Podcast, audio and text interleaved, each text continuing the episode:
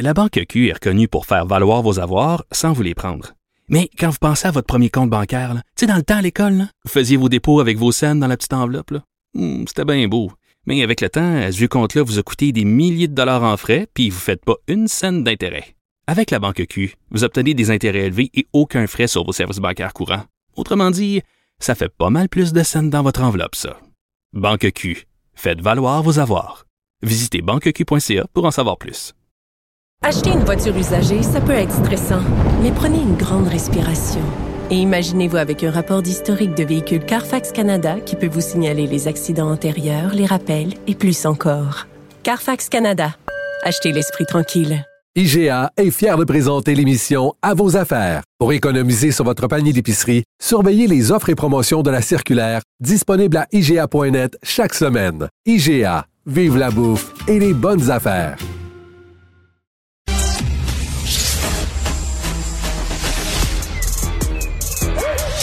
Mathieu Bocoté. Il représente un segment très important de l'opinion publique. Richard Martineau. Tu vis sur quelle planète? La rencontre. Je regarde ça et là, je me dis, mais c'est de la comédie. C'est hallucinant. La rencontre. Bocoté. Martineau. Écoute, je sais pas c'est quoi ton sujet d'aujourd'hui, Mathieu, mais je veux t'amener sur quelque chose euh, en première partie de chronique. Euh, Je t'ai pas entendu sur la position du pape concernant euh, l'accueil des migrants. Il est allé à Marseille, il a fait la leçon au gouvernement français. Je sais que toi, tu es un, un plus grand défenseur de l'Église catholique que moi. Écoute, en tant que catholique, tiens, qu'est-ce que tu penses de la position du pape? Oh, je ne m'exprime jamais en tant que catholique d'un espace public. Pour moi, c'est une question qui relève, ça relève du domaine de la, de la foi du privé, mais je dirais que pour ce qui est du pape, eh bien, je pense qu'il est possible d'aimer l'Église catholique sans aimer en particulier ce pape. Je pense que le pape est tout à fait dans son domaine d'intervention lorsqu'il se soucie du salut de nos âmes, mais il est il est hors de son périmètre naturel d'intervention quand il prétend se soucier du salut de la cité et du salut de la nation et du salut de l'Europe. D'autant que le pape ne comprend pas l'Europe. C'est parce qu'il était à Marseille. Il dit, je suis à Marseille, je suis pas en France. Donc, autrement dit, il dissociait Marseille de la France. Il faisait de Marseille la ville de référence de l'identité méditerranéenne, une ville qui se définirait par, par l'immigration massive. Donc, le cœur de l'identité méditerranéenne, ce serait l'immigration massive. Il en a profité pour dénoncer la doctrine de l'assimilation en France, la doctrine par laquelle les immigrés ont pour vocation de devenir français. Il n'a aucune conscience des problèmes réels suscités par l'immigration massive en Europe. Son propos en la matière est catastrophique. Alors je l'entends parler et euh, je ne me sens pas obligé de le respecter comme chef politique. Comme leader religieux, c'est autre chose, mais comme chef politique, lorsque je l'entends parler, j'ai l'impression d'être devant un individu égaré qui ne comprend pas grand-chose et qui fait la, et qui sermonne tout le monde euh, autour de questions qui ne sont pas, qui ne devraient pas être les Parce que c'est ça, il a fait la leçon à la France en disant qu'ils sont pas assez accueillants, qu'ils devraient accueillir davantage de migrants, etc. Donc, euh, il a fait la Ah, leçon alors qu'il était invité par la France. Ben, en fait, c'est parce qu'il il, il était invité à Marseille. C'est compliqué. C'était pas une visite d'État. Euh, sur le plan diplomatique, c'était pas une visite d'État, mais bon, il était en France formellement. Là. Marseille n'a pas encore fait sécession, à ce que j'en sais. Mais ce qui est intéressant ou triste dans cette séquence, c'est que le pape arrive et puis considère que l'Europe est un continent qui a tellement exploité la planète qu'il doit expier jusqu'à disparaître. Et l'Europe doit être soumise à l'utopie diversitaire jusqu'au possible.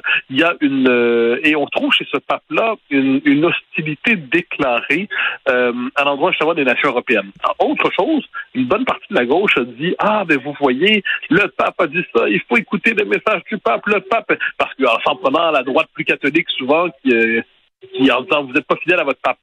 Moi, je répondrais à mes amis de gauche qui disent le pape a dit euh, prenez, prenez les migrants, le pape a dit prenez, les migrants, ne contestez pas sa parole. J'ai un instant, on va pas segmenter la parole du pape. Donc, s'il faut à tout prix traiter chacune de ses paroles comme parole d'évangile, que pensez-vous de ses propos sur l'IVG? Que pensez-vous de ses propos sur l'avortement? Que pensez-vous de ses propos sur tout ça? Ah, Mm. d'accord, vous n'êtes pas d'accord. Donc, vous, vous Mm. sélectionnez dans la parole du pape ce que vous Mm. retenez comme parole sacrée et ce que vous re- rejetez. Mais moi, de mon point de vue, je, je une position tout autre. Je ne me fie pas au pape en matière ni politique ni morale. Comme je dis, pour ce qui est du, de, de, de, la vie spirituelle, l'Église est longue par ailleurs et a déjà traversé des, des périodes avec des, des papes désagréables, pour ne pas dire des papes qui n'inspirent rien de bon. Ben, très bien, ça fait partie de la vie. Je pense que celui-là, à l'échelle de l'histoire, ne sera pas retenu comme un pape de référence. Euh, de, de quel sujet tu voulais me parler, euh, Mathieu? Ah oui, donc, donc, donc oui, avec un problème de communication. Donc moi, je vais parler de la partielle de lundi, Oui. qui est beaucoup plus importante qu'il n'y paraît. Je suis fasciné de voir euh, François Legault je dramatisais, entre guillemets, la partielle. Comment? Ben, d'abord, il s'y rend. C'est pas un détail. Hein. Le premier ministre participe à une élection partielle alors qu'il y y a déjà une major- majorité écrasante à l'Assemblée nationale. Le premier ministre, dans le même état d'esprit, euh, a multiplié les interventions publiques. Il a même utilisé un vieil argument du Plessis en disant « votez du bon bord, restez au pouvoir ». Hein, L'argument de voter du bon bord, rester au pouvoir, on y avait pas, on y avait- on l'avait pas entendu depuis longtemps. C'est normalement les politiques ont le souci d'être un peu plus, euh, genre, un peu plus hypocrite quand ils parlent. Et ensuite, euh, sa prise de position récente sur la question trans, euh, où il a dit on va arrêter de fasciser puis d'extrême droitiser les gens qui ont des euh, des réserves sur l'enseignement de la théorie du genre à l'école.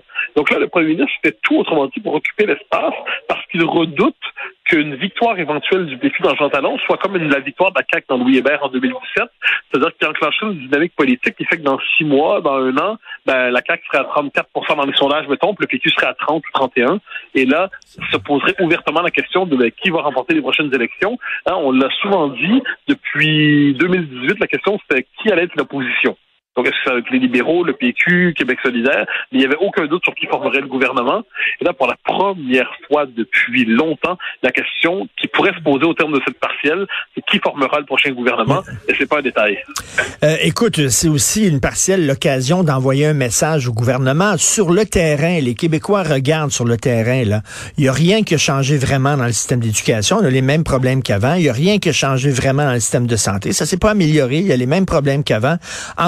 Du système de justice. Euh, ce serait bienvenu, mettons, de dire au gouvernement, ben là, on vous a à l'œil.